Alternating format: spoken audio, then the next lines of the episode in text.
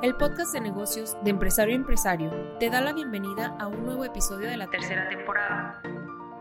Un espacio en el que los empresarios invitados nos comparten las experiencias, retos y logros que los ayudaron a impulsar a sus organizaciones.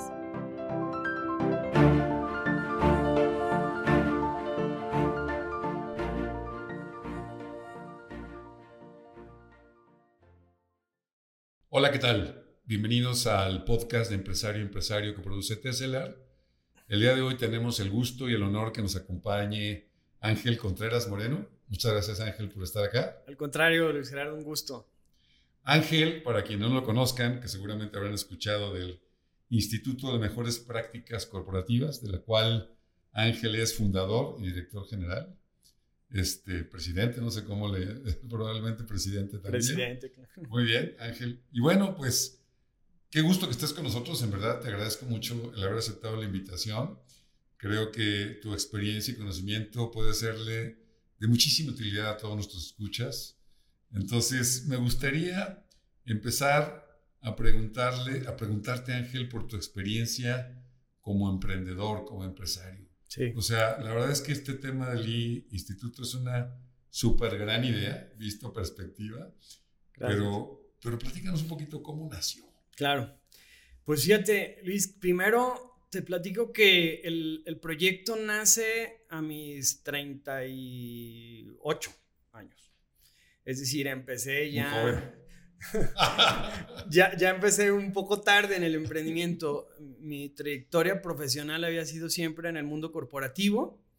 Entonces, incluso en una Big Four, mis primeros años, eh, el inicio de mi trayectoria profesional y luego ya en, la iniciativa privada a, cargo de una dirección de, auditoría interna y control. Y esto es muy padre, una experiencia muy padre porque me di cuenta de las necesidades que, que tenemos en las empresas del control interno, de reforzar eh, todo el sistema de control y los riesgos que no los dimensionamos. ¿eh? Entonces, la verdad fue una experiencia muy, muy padre en mi estancia en la iniciativa privada.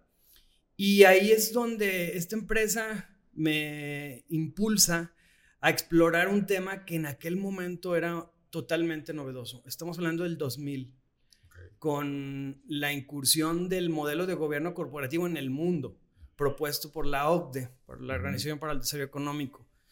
Y esta, este socio, la empresa tenía dos socios y este socio era eh, pues, gobierno, parte del gobierno federal, había una inversión para estatal. Por lo tanto, pues traía tendencias en materia de gobierno, o sea, conocían que venía un concepto que potencia a las empresas en términos de la profesionalización del Consejo de Administración. Y pues tu servidor, que venía de una de las Big Four y era el área que técnicamente no opera, es decir, es, es, un, es un documento de staff de control, pues me pusieron a estudiar el tema. Y viajé por lugares inimaginables buscando el tema. Porque los foros ya los empezaban a sumar en su diálogo, pero nadie teníamos claro. También otra constante fue que en todos los foros donde me paraba, en, todas las latitudes en las que me, me llevó esta empresa, se hablaba de las mejores prácticas corporativas, pero no me quedaba claro ni cuáles eran ni en qué orden se atendían. O sea, todo, todo aislado, ¿no? Había conceptos aislados y no, no le daban la forma. Entonces, bueno, así duré dos años explorando, viajando este, a diferentes países en búsqueda de información. Y bueno, hasta 2004 se promueve ya el código de mejores prácticas en su momento en materia de gobierno corporativo, que luego se ha ido reformulando, pero ahí ya le da vida a México y adopta el modelo y se empezó a hablar más del tema. Y pues ahí surge la idea de, de que traía una frustración personal porque yo llegaba con, con, los accionistas de la compañía a sus consejos y, y les explicaba y no le entendían y no querían entender porque ellos argumentaban que les querían quitar el control. Y bueno, el tema conmigo era que yo decía, pero ¿en qué momento el acompañarte en las decisiones y en, en, en incluir independientes a la fórmula de tu consejo, o sea, te va a quitar control cuando la, filosofía es que al contrario, te acompaña en las decisiones. Y ahí inicia todo, inicia en la Odisea.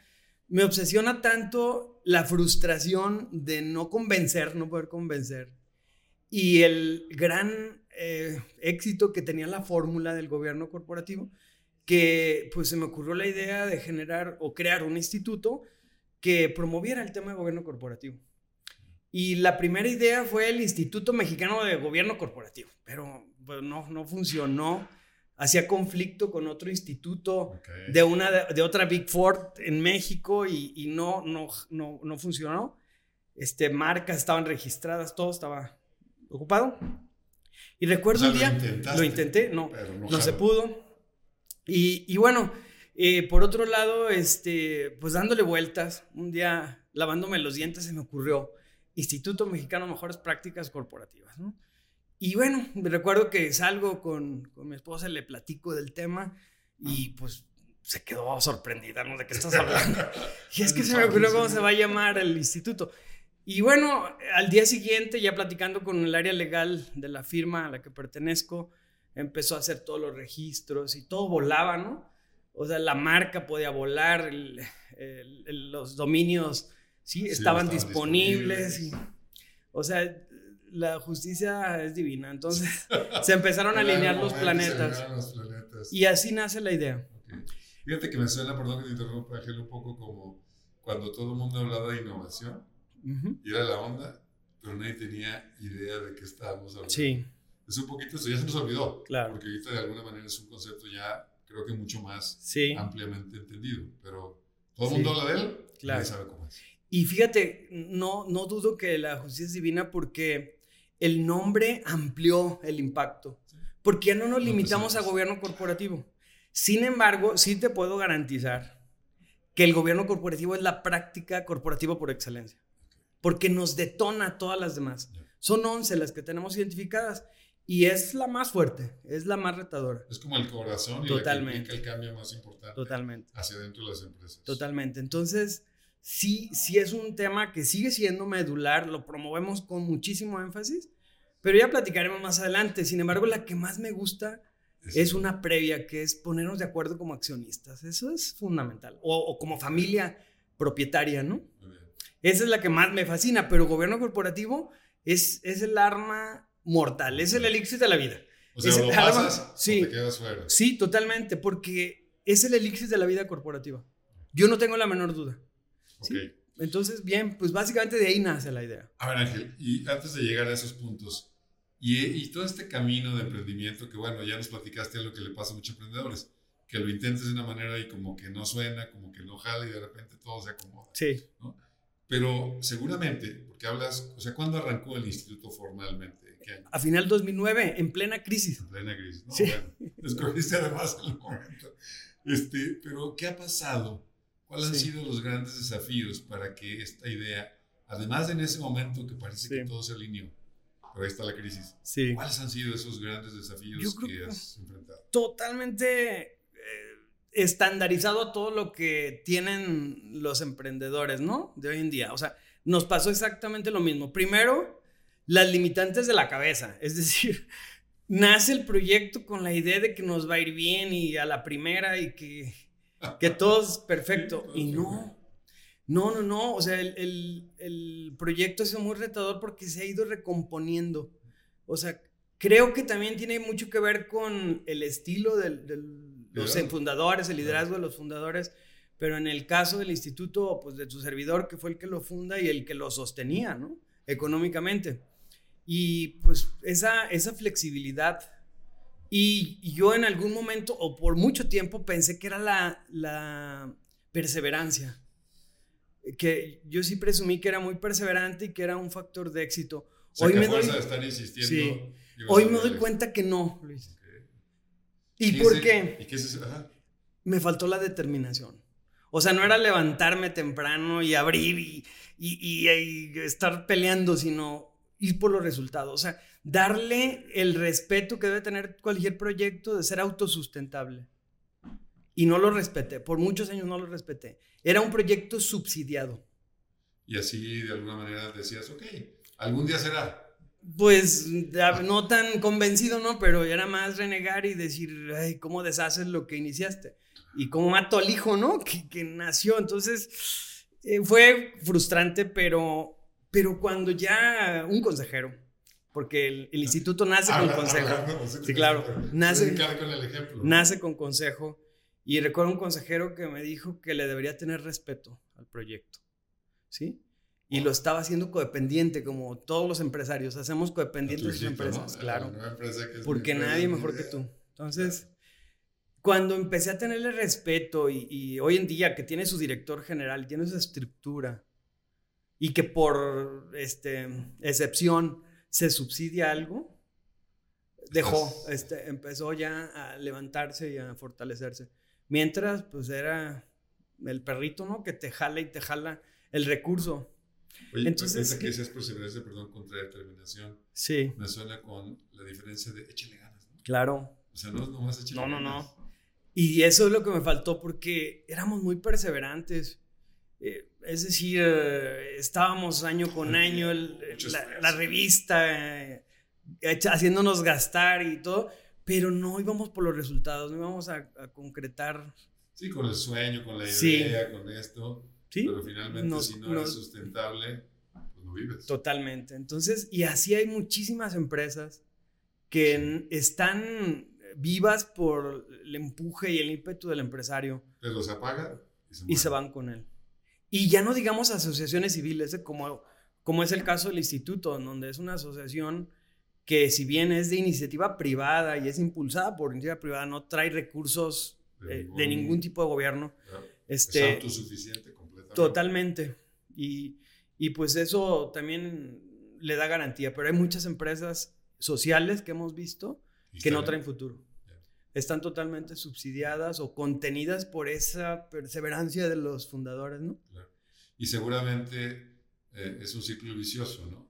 Porque al final tienes, no, no estás peleando por eso, por esa subsistencia, no. te acostumbras y entonces pues Nada más reniegan mucho, eso sí, porque el recurso lo vas a pasar, llega y, y luego dices, pero a ver, pero lo generó, ¿no? Indirectamente, pues nos posicionó, entonces, y está bien, pero, pero era algo muy desgastante, como tienen muchos empresarios, en los que salía de una bolsa y se metía a la otra, ¿no? O sea, es decir, ¿no lo ves? No lo vemos. entonces, y te digo, mucho tiempo justifiqué eso, pero hasta que no, este, en específico me dijeron, el proyecto debe tener vida propia. Y, sí, sí. Y además, deja de decirte algo, nace por esta iniciativa personal, incluso en términos de, psicología se dice que al que le duele le toca. Y, yo sí veía un vacío importante en la cultura empresarial en México y, quisimos trabajarle en eso. Sin embargo, este, te digo, los desafíos fue eso, primero romper los paradigmas personales y después también los que la gente se crea, ¿sí? En, en al ver nacer este, este, tipo de asociaciones que en principio son etéreas, ¿no? O sea, son obra del Espíritu Santo y no ven al fundador, no alcanzan a ver quién fondea el sueldo y paga la, la, la renta, ¿no? Y la gente no cree, o sea, es una asociación civil, es un instituto mexicano. Entonces, o sea, debe tener vida propia, ¿no? Y, y, esos paradigmas me los topé en casi todas las instituciones. Cuando íbamos a hacer sinergia, en casi todas, excepto universidades y el, si ya paso a qué ha sido la fórmula de éxito que ya nos ha permitido impactar fuera de Occidente, que es donde nace, han, han sido el Grupo Bolsa Mexicana, por ejemplo, creyó en el proyecto y y fue la primera que habló abiertamente del tema. Dijo, ¿quién está fondeando? ¿no?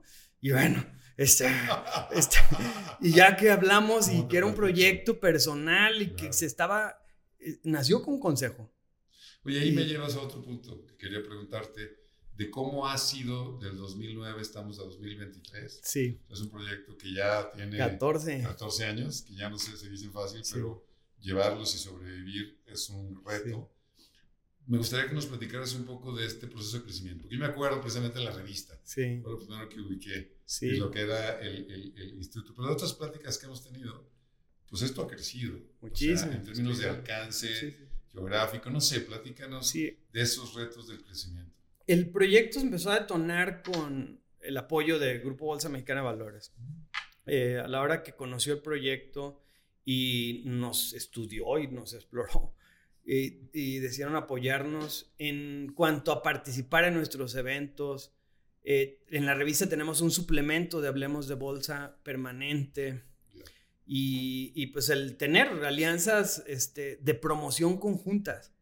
¿sí? Y ahora con el nacimiento de Viva, lo mismo, nada más llegó con más fuerza Viva. ¿Sí me explico? Sí, sí, sí. Pero ahí tenemos a las dos bolsas en nuestros eventos y, y en toda la promoción. Porque creo, o sea, yo soy un convencido que el prefijo co es el que tiene que emplear en todo lo que hacemos. Es decir, coparticipación, cooperación y todo lo que tiene entre, entre varios. Totalmente. Hacer. Ya no hay, yo estoy convencido que no existen los llaneros solitarios, ¿no? Y más que perseguimos lo mismo, queremos generar cultura. Entonces es nada más unir esfuerzos y, y, y encaminarnos, ¿no? Y este, sumar fuerzas. Entonces ese ha sido el, el el despunte también la pandemia fue otra revelación. Que también ayudó. Muchísimo. ¿Por qué? Porque todos nuestros programas se fueron a la plataforma Zoom. Este, nuestros programas fundamentales, ¿eh? que, en el que perfilamos consejeros, tanto de administración como de familia, consejeros de familia. Y los dos programas más exitosos continúan hoy en día en Zoom. ¿Por qué? Porque... De haber sido presenciales totalmente. 100%. 100% presencial y con lo que implicaba desplazar expositores a otras regiones. Hoy, claro. totalmente, hoy ya no. Accesible. Y además el networking es nacional. Por Zoom, con todas las limitaciones que implica, pero como les generamos un congreso anual donde vienen aquí a Guadalajara y comparten, eh, ahí les damos oportunidad de que se conozcan y se vinculen. Entonces, este, eso nos ha resuelto y nos ha hecho también tener un impacto ya más allá de fronteras. Estamos impactando hoy en día ya eh, el sur de Estados Unidos, sobre todo comunidades de habla hispana, porque nuestros programas son en español, pero también Latinoamérica y Caribe. Tenemos egresados de Argentina, este, Costa Rica, Colombia, este, República Dominicana. Entonces la pandemia, en lugar de ser para ti una mala noticia, ahora sí que inesperadamente Total. surgió una oportunidad y que nos ha hecho replantear que nuestro modelo es Zoom, es decir, es virtual. Porque además, además nosotros no competimos con ninguna universidad ni ninguna institución porque no tenemos instalaciones propias. Entonces no hay que ofrecerle, totalmente, no hay que ofrecer. Nosotros no es instalaciones, no te ofrecemos sí, una un sala edificio, o una sala como dice de conferencias, ni mucho menos. Es, es conocimiento. Punto. Esa es nuestra propuesta de valor.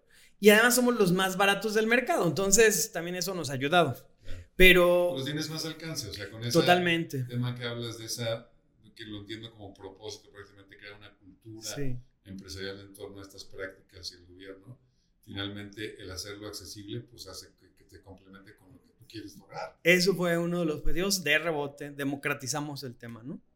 Se, se democratizó el tema porque sí estaba muy exclusivo, a firmas, a algunas instituciones que lo tenían muy cerrado y era muy, muy costoso acceder. Y ahorita no, ya el conocimiento está al alcance.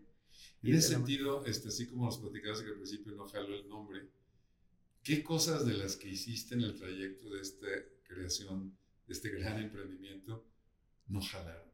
Y a la, a la, ya cuando las ves hacia atrás dices, pues sí, hombre, sí. pero en el momento no las viste. ¿Cuáles son los, los, grandes aprendizajes? Creo, creo que el, el, tener consejo, ¿no? El tener el consejo le, le dio muchísima contención y mucha frustración también personal, ¿eh? porque, por ejemplo, un proyecto que me lo frenaron en seco y me costó muchísimo eh, aceptar fue el, el que me frenan la primera idea de maestría en gobierno corporativo en México. Y ya traíamos avanzado el proyecto con el trámite del REBOE. Tú ya lo querías. Ya saber. estaba listo. Y recuerdo uno de los consejeros, yo creo que ha sido el más duro que tengo, me decía, jamás te lo voy a autorizar yo. No sé si mis colegas, ¿no? Pero jamás. ¿Por qué? Porque tú no vienes a competir con universidades y con eso vas frontal, ¿no?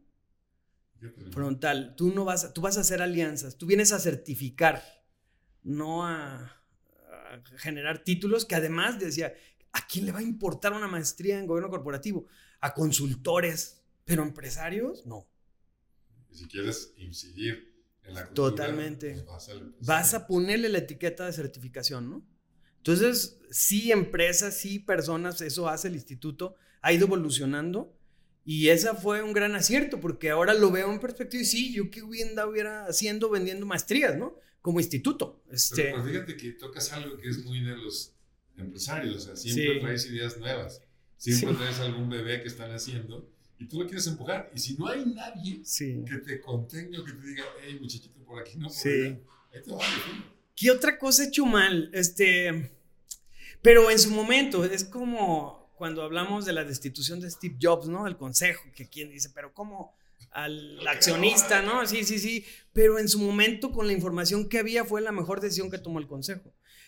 También nos tocó en el que llegaron a comprarnos la revista y por una cantidad estratosférica, si comparabas con las pérdidas que estaban generando, y sí, y el consejo nos ayudó a espejear y la, mejor decisión, y en su momento la aplaudí, fue que estaba perfecto. O sea, la teníamos que mantener y dejar ahí la oportunidad. Hoy, a la luz del tiempo, creo que hubiera sido ideal porque el, comprador tenía la posibilidad de posicionarla mucho más rápido sin que nosotros perdiéramos el control del contenido. Entonces, hubiera sido una manera de recuperar pérdidas y poder haber generado otro nivel la respuesta de esos medios que hoy por hoy están muriendo, que es el impreso, ¿no? Sin embargo, nos pasa un poquito con la revista lo de los libros. Nuestra revista es de contenido. Entonces, hay gente que la colecciona porque es de consulta. Sí, porque el tal dijo Ángel, lo dijo fulanito, y entonces voy y regreso. Se ha vuelto atemporal los contenidos y traen una temática central y, se ve el tema desde varias aristas, entonces está interesante, está interesante el modelo porque no es una vitrina o escaparate empresarial, es de verdad compartir, compartir experiencia, entonces...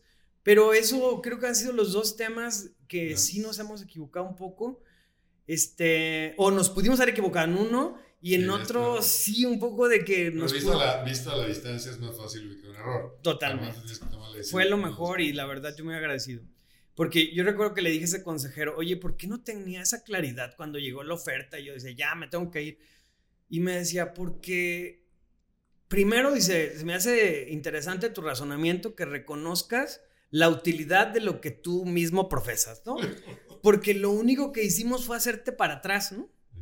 Y que vieras el proyecto con distancia, no con la presión del, proveedor, ¿no? Del, pago.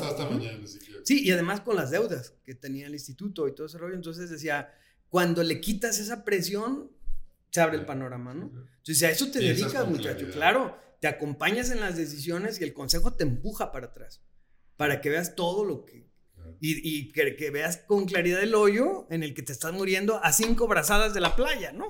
O sea, entonces, bueno. Muy bien. Oye, Ángel, y vamos ahora a la parte del instituto y de esas. Hace rato decías que hay 11 prácticas que promueve el instituto. Sí. En términos de, de esta práctica corporativa, ¿no? Sí. No, solamente el tema de consejo. A ver, si nos platicas un poquito y luego nos centramos en aquello que dices que es Muy bien. tu pasión. Mi pasión. ¿Cuáles son esas 11 prácticas? primero son dos que tienen que ver con la institucionalización los acuerdos entre accionistas, seamos familiares o no, necesitamos definir cosas, ¿no? En esa quiero profundizar porque es la que más me apasiona. Pero la que sigue es que en la administración tenemos que profesionalizar el diálogo. Y ahí necesitamos de la visión de expertos, de consejeros independientes que traen la experiencia en administrar. ¿Y qué es administrar? Pues saber planear, organizar, dirigir y controlar, ¿no? Y los empresarios saben hacer negocio, no administrar. ¿Sí me explico? No, no siempre saben administrar y ahí necesitamos tener un ejercicio de humildad y acompañarnos en el consejo. Básicamente es eso. Y que, que integremos por lo menos o, máximo cuatro voces expertas, ¿no? Una en términos financieros, otra en términos de auditoría y control, otra en términos de recursos humanos, capital humano, y la otra en comercial y marketing. y son cuatro perfiles. Y en esta segunda no te pasará seguido de que un empresario que empezó hace 20 años y le ha ido bien, Dice, ¿cómo que no se administra? Siempre. Pero yo lo que les digo, este, esto llega cuando tiene que llegar, no es tu momento y tú no te agobias. Pero tus hijos mm, van a exigir porque una vez que hay una sucesión, ya sea literal, es decir, una muerte de un fundador o un retiro, pero de verdad, no que juego, no, que juego a, que me retiro, pero no. No, cuando hay un retiro real, ahí cobra todo el sentido en las empresas familiares, todo, el que sea legal incluso, porque ya ahí no, no tiene el control una, un, solo hijo, una sola persona. Ya el control lo tenemos cuatro, cinco, seis hijos. Ya no, ya no juegas, ya no quieres jugar. Entonces le están entrando al tema legal del consejo, pero rapidísimo. De hecho, me decía esa pregunta a la bolsa, me decía Ángel, ¿por qué le están entrando a estos modelos que técnicamente son para empresas que quieren cotizar? Y yo le decía eso, porque nuestras empresas son familiares. Y una vez que el fundador se retira, ya no jugamos. Vamos todos, incluyendo las mujeres. ¿eh? Ahorita el proyecto más nuevo que traemos es el desarrollo de consejeras, porque necesitamos darle su lugar a las mujeres en el diálogo. Entonces ya hay un programa de desarrollo de consejeras que va para patrimoniales, para accionistas, que no las ven. Que normalmente hijas de dueños que, no las ven. Totalmente. o con la inmobiliaria. Pero que no las ven y que necesitan tomar su lugar como patrimoniales, como ejecutivas exitosas que necesitan compartir también como independientes. Y, bueno, este, necesitamos empoderarlas. ¿Qué otras prácticas son las? Bien, las otras ya tienen que ver con la profesionalización. Dos de institucionalización nueve de profesionalización. Y profesionalización entendiendo como el compromiso de los accionistas, hacer bien las cosas. Es decir, ya que sean técnicas, no por sentido común. Y la primera es la filosofía. Sí, la primera práctica es tener bien clara la filosofía, la misión, visión, valores, el sistema ético de denuncia, con un código perfectamente definido y mecanismos de denuncia para, para tener. Y obviamente los principios empezaron como de responsabilidad social, ahora están migrando a la sustentabilidad, al desarrollo sustentable. Entonces, es decir, que incluyen aparte de la responsabilidad, responsabilidad social, el medio ambiente y la sostenibilidad económica. O sea, que perdure la empresa en el tiempo. Totalmente, con, o sea, que sea sostenible en el tiempo, pero que crezca en armonía con el medio ambiente y con la responsabilidad social en la que se desenvuelve. Ese es el desarrollo sustentable. Entonces, eso tiene que ver con la filosofía corporativa. Ese compromiso, por aquí vamos. La que sigue es la planeación estratégica, es decir, debemos de tener el rumbo perfectamente claro. La siguiente es administrar los riesgos. Muy pocas empresas atienden los riesgos. Sí, es que, es que no hay, a veces no entendemos ni, ni qué es. Totalmente. y sí, ¿y ahora qué, no? Sí, y el riesgo es la posibilidad de que se produzca un fallo en el sistema de control y ese fallo genera un quebranto. Entonces, no, e, estamos inmersos en, temas de riesgos. Y, el control interno es la respuesta al riesgo. La cámara, la báscula, la póliza de seguro, la fianza, la doble autorización. ¿no? Sí. O sea, mecanismos que minimicen los riesgos. Porque el riesgo va a haber. Nunca se va a erradicar. Nunca se van a quitar. No. Pero el chiste es medir qué tamaño puede ser sí. y, y, cuál debe ser la respuesta. Y, y dejar bien claro cuál es tu apetito al riesgo, hasta dónde podemos perder, ¿no? porque no todo se va a poder administrar. Y lo dicen muy claro, ¿no? Los empresarios a veces es más caro el caldo que las albóndigas. Entonces, bajo ese sentido, van a dejar algunas cosas con la posibilidad y otras no es negociable. Ahí sí va el, candado, la cámara, la báscula, ¿sí? la caja de seguridad. muy bien. Sí, y, y luego seguimos con el tema de capital humano, el desarrollo de la gente porque hemos encontrado modelos, Luis, que son muy exitosos porque el modelo es muy viable, pero apuntalados con gente muy chiquita.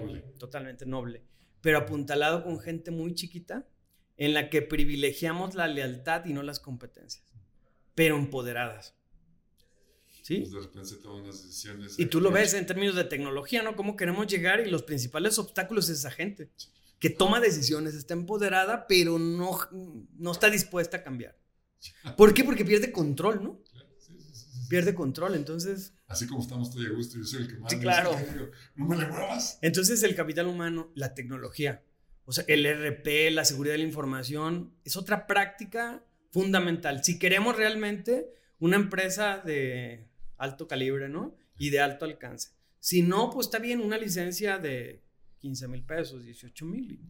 y ahí vamos, ¿no? Pero pues a ese nivel vas a tener Totalmente. Yo estoy convencido que vamos a necesitar inversión del tamaño que quieras la empresa. ¿Cuál es el tamaño de la misión de crecimiento? Totalmente. Ese tamaño son tus Se le tiene que invertir. La gente. Y la seguridad. Y la seguridad. Sí, sí, totalmente. Entonces, es eso. Eh, me faltó uno que también es el cumplimiento legal y normativo, el compliance. Es otra práctica muy poco atendida. Tenemos pocas empresas que tienen áreas jurídicas o por lo menos un abogado que nos coordine todos los asuntos. Porque los traemos tercerizados con diferentes firmas especializadas, pero no hay quien le dé el seguimiento. Y ya cierto nivel de empresas necesitan tener el control interno. ¿Sí me explico? Es decir, el control del compliance aquí adentro. y del compliance no solamente en términos de lavado de dinero, sino de atender todos los cambios legales y normativos de la compañía. ¿Qué hay, Ángel, de hoy hay mucha presión social también en las empresas, ¿no? Sí. Cosas que antes de alguna manera no existían. Por ejemplo, el hecho de la discriminación. Totalmente. No solamente hablando de género, sino de muchas otras. Sí. Temas este, como que, seguramente caben en la de sustentabilidad.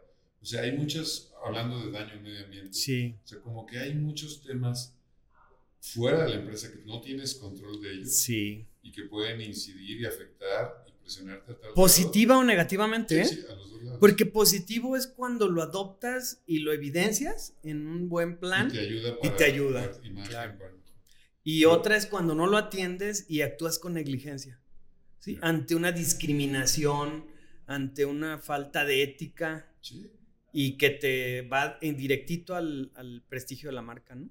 Que esta, en la parte de compliance se atiende mucho esa Sí, sin embargo, todos los elementos, los 11, se entrelazan, ¿eh? Por ejemplo, este en específico se entrelaza con la filosofía corporativa. Sí, porque al final, si tú no haces un tema de integridad como tu valor, pues lo que importa, no importa cómo. O si eres misógeno ¿Eh? y se permea. Sí, claro. en el diálogo, ¿eh? En el diálogo. Nos ha tocado empresarios que dicen, esto es, eh, esta dirección es hombre, no mujer. Y yo, sí, está bien, pero no lo, puedes decir. Sí, me explico tan abierto porque te escuchan y se te pueden dejar ir. Se tiene, te debe tener muchísimo cuidado también con el diálogo, ¿no? Porque, porque esa etiqueta que traes se la puedes poner a la compañía y quítasela.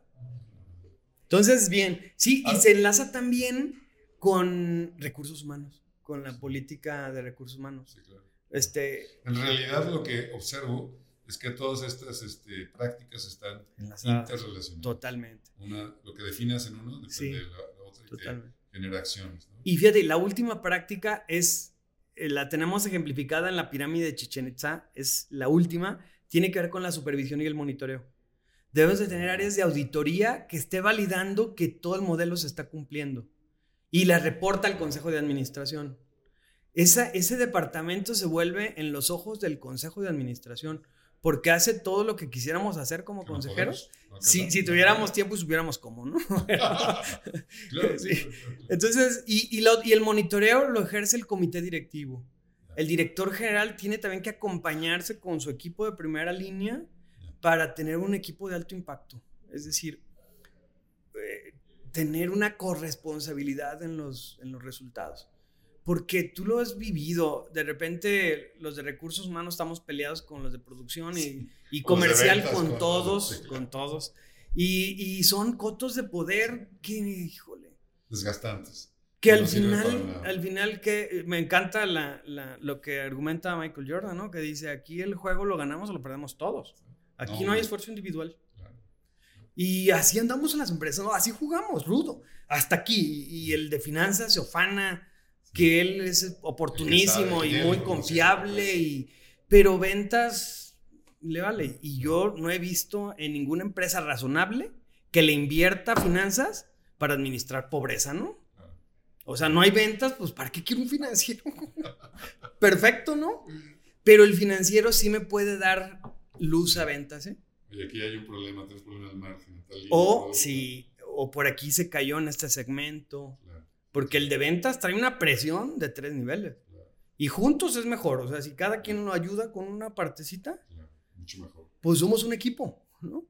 Y ese es el monitoreo. Regresemos al tema del acuerdo entre accionistas, que es, es mi pasión. qué? ¿Por qué, por qué lo ves tan relevante? Sí. Platícanos. Porque creo que llegas a las personas. Mucho tiempo, incluso yo estudié en Barcelona y nos hacían mucho énfasis que el tema de institucionalización no tenía que tocar a la persona, al individuo. Era en un contexto totalmente empresarial. Y así, y así trabajé por muchos, mucho tiempo. Hoy te puedo decir que mi experiencia es ni madres. Vamos a la persona. Porque si no se resuelve un problema de fondo, de traición, de envidia, de celos, de rivalidad entre padre e hijo, no hay, futuro. Y esas cosas normalmente están ocultas. totalmente. No las vemos. Es una dinámica tan perversa que como la secreta ayer lo decimos, es que pues, ya es parte del panorama, ¿no? La sociedad es parte del panorama. Así es, es parte de la dinámica. Donde ya sé que me vas a aventar el celular y ya que me lo avientes y me traes la cara, entonces ya te vas a arrepentir y entonces yo salto y negocio contigo. Eso no, no está bien, ¿sí me explico? Un papá que minimiza al hijo y lo tiene con la autoestima baja o totalmente frustrado, pero un hijo que puede ir entre 20 años y 55, ¿eh? O sea, no hay límite de edad. O sea, la relación puede perpetuarse en la misma dinámica a, la edad que tenga el hijo y a la edad que tenga el padre. Entonces, a mí me encanta eso porque de ser contador público de profesión, hoy le estoy entrando a temas de psicología y, y, estudiar a Daniel Goleman con los puntos ciegos, ¿no? Porque hay que espejear a las familias donde hay que enfrentarlos a esas dinámicas perversas que están jugando, pero que ya no las ven.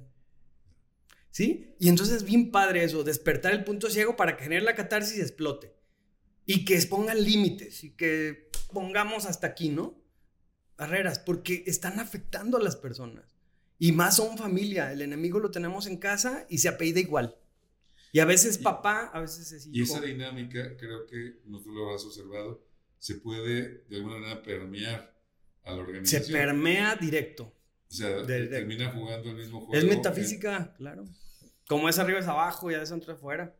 Porque muchas veces ocurre que entran los hijos a, a, manejar el negocio y también adquieren una cierta relevancia con ciertos equipos, ¿no? Totalmente. Y el papá con los viejos, ¿no? Totalmente. entonces, un duelo de poder. Batalla campal. Total, abierta. abierta. Entonces, a mí me encanta eso porque vas viendo la transformación de las familias. Y olvídate de las familias, de las personas. Donde ponen límites, donde ya van con gusto a trabajar y no agobiados, ¿no? Oye, fíjate ahorita que decías que tu, tu formación te decía, no, olvídate de las personas. Tú dices, no, ¿cómo olvídate de las personas?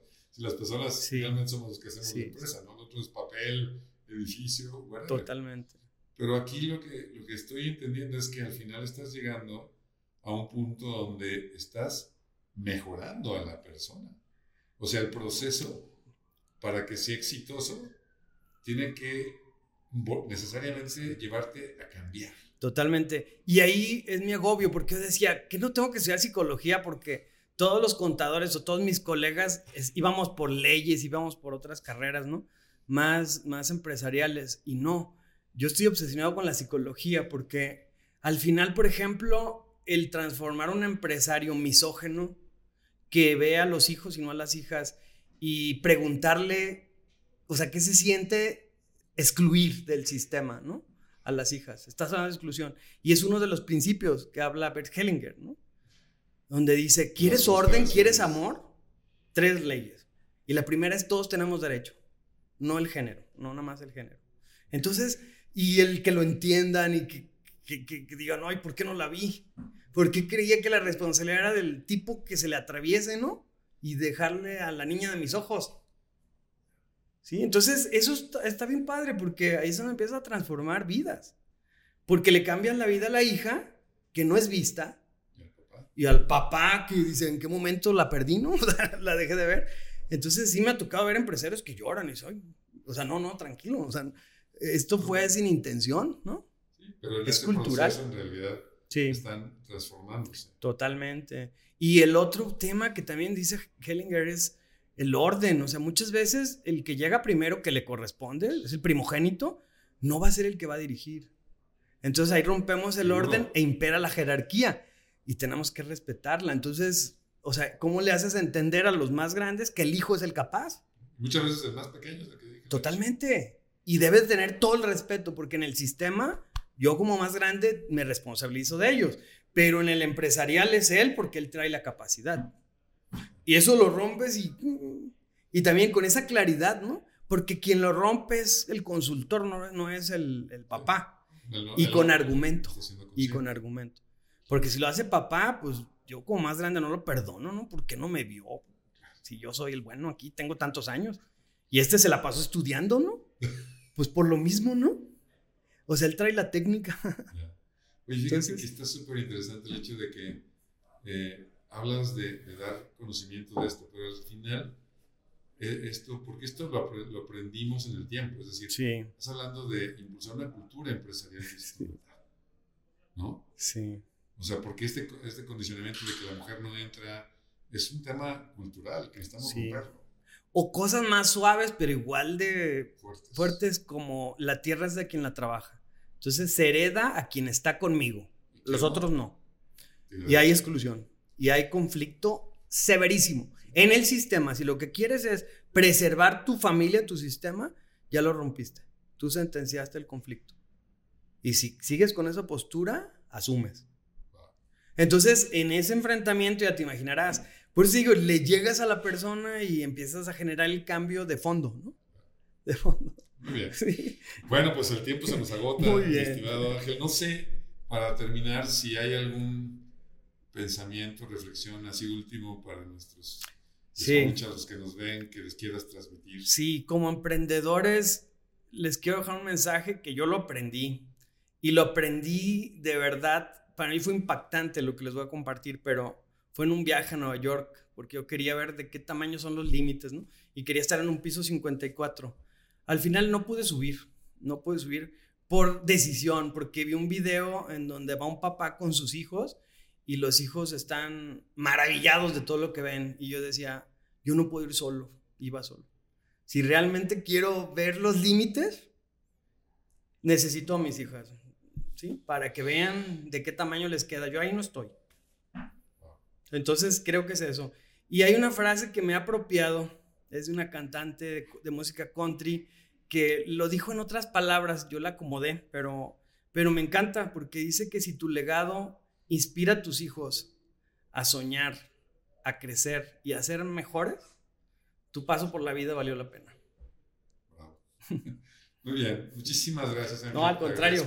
gracias. La generosidad de compartir nuestros aprendizajes y estas recomendaciones que haces a nuestras escuchas. Muchas gracias. Al contrario, gracias. Te invitamos a suscribirte al canal de Tesselar en YouTube. Encuéntranos también en Spotify, Google Podcast, Apple Podcast y en las redes sociales de Tesselar. Gracias por escucharnos. Te esperamos en el próximo episodio.